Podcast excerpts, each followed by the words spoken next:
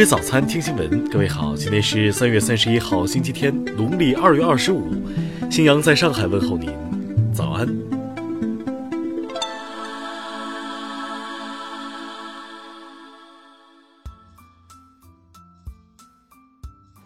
首先来关注头条消息。近日，美国外交政策网站刊发了一篇关于中国留学生与美国人才战略关系的文章。文章表示。目前，在美国有三十五万中国留学生。随着贸易争端升级，特朗普政府将他们视为间谍活动和知识产权窃取的潜在犯罪者。美国这样做是在把大量人才拒之门外，就像上世纪四五十年代排挤类似钱学森一样的科学家一样。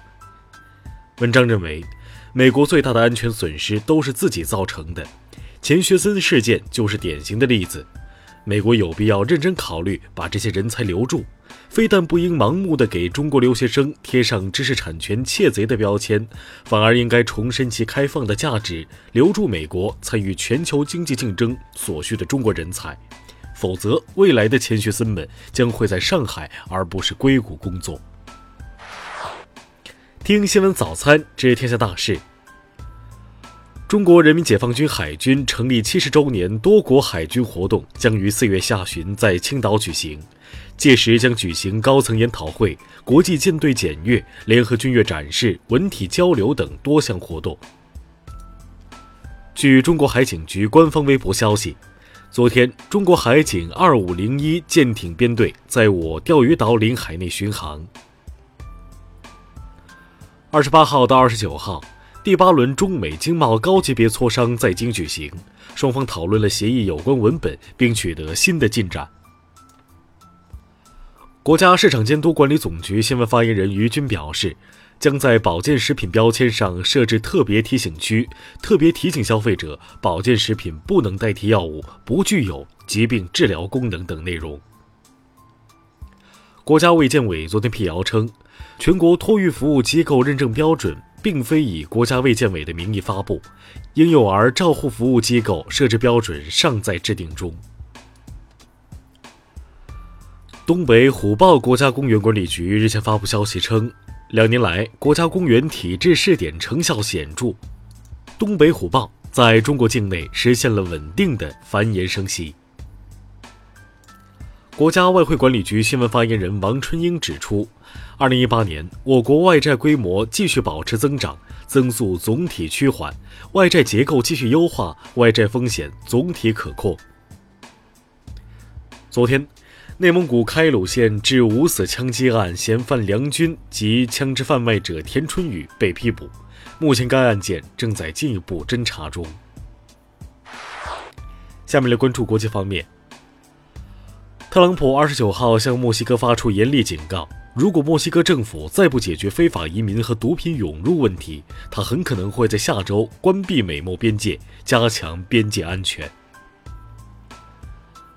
美国司法部长威廉·巴尔二十九号表示，通俄门调查报告最晚将于四月中旬公开，在提交国会前，白宫不会提前看到这份报告。日本政府公布调查指出。该国四十岁以上的人当中，超过六十万人完全孤立于社会之外，待在家超过六个月，期间与社会毫无互动。德国政府二十八号延长对沙特阿拉伯武器销售禁令六个月，禁售期间不批准新的武器出口许可申请。俄罗斯国防部二十九号晚召开新闻发布会，称法国和比利时的情报机构正计划在叙利亚自导自演化学武器袭击，欲栽赃俄军。北约秘书长斯托尔滕贝格二十九号接受采访时表示，北约成员国正在增加国防开支，但不是为了取悦美国总统特朗普。美国约翰霍普金斯大学宣布成功为两名艾滋病病毒感染者进行肾脏活体移植手术，此为全球首宗同类手术。NASA 首次公布卡西尼号近距离观测到的土星环五颗小卫星，它们外形酷似悬浮的土豆，直径介乎八至一百一十六公里之间，嵌于土星环的缝隙中。下面来关注社会民生。近日，一条海口市人民医院有二十三名男女生感染 H7N9 病毒死亡的信息在海口微信群中传播。当地公安昨天辟谣称，该信息系陈某豪对网传信息修改后发送到微信群中，已对其行政拘留十天。近日，河南驻马店一家理发店在广告彩页印制调侃英烈的广告语，引发关注。对此，驻马店开发区官方微博发布通报称，已查处并要求道歉。近日，湘潭一男子苏某喝酒倒车时未留意同伴徐某蹲在路旁，对其反复碾压致死。经酒测后，苏某饮酒量远超醉驾标准，酒醒后他还称对此完全不知。目前案件审理中。近日。重庆江北区的一群阿姨因跳广场舞时佩戴耳麦、不使用音响，受到广泛好评。阿姨表示，直接放音乐肯定更方便，但为了不影响他人，还是坚持了下来。近日，南京警方抓获了一名砸了六辆车车窗玻璃的男子梅某。梅某称是为了享受开车的感觉而砸车，每次砸开玻璃，他就坐在车内手摸方向盘，体验一下车子。下面来关注文化体育，在昨晚举行的 CBA 季后赛四分之一决赛中，广东东莞银行客场以一百三十五比一百零八战胜苏州肯迪亚，挺进四强。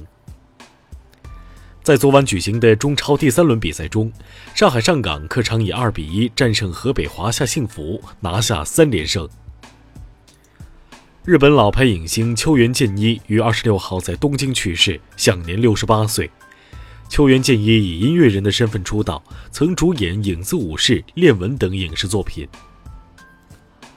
台北故宫博物院近日宣布，将于四月一号起举办巨匠的剪影张大千一百二十岁纪念大展，其中多幅作品是首次展出。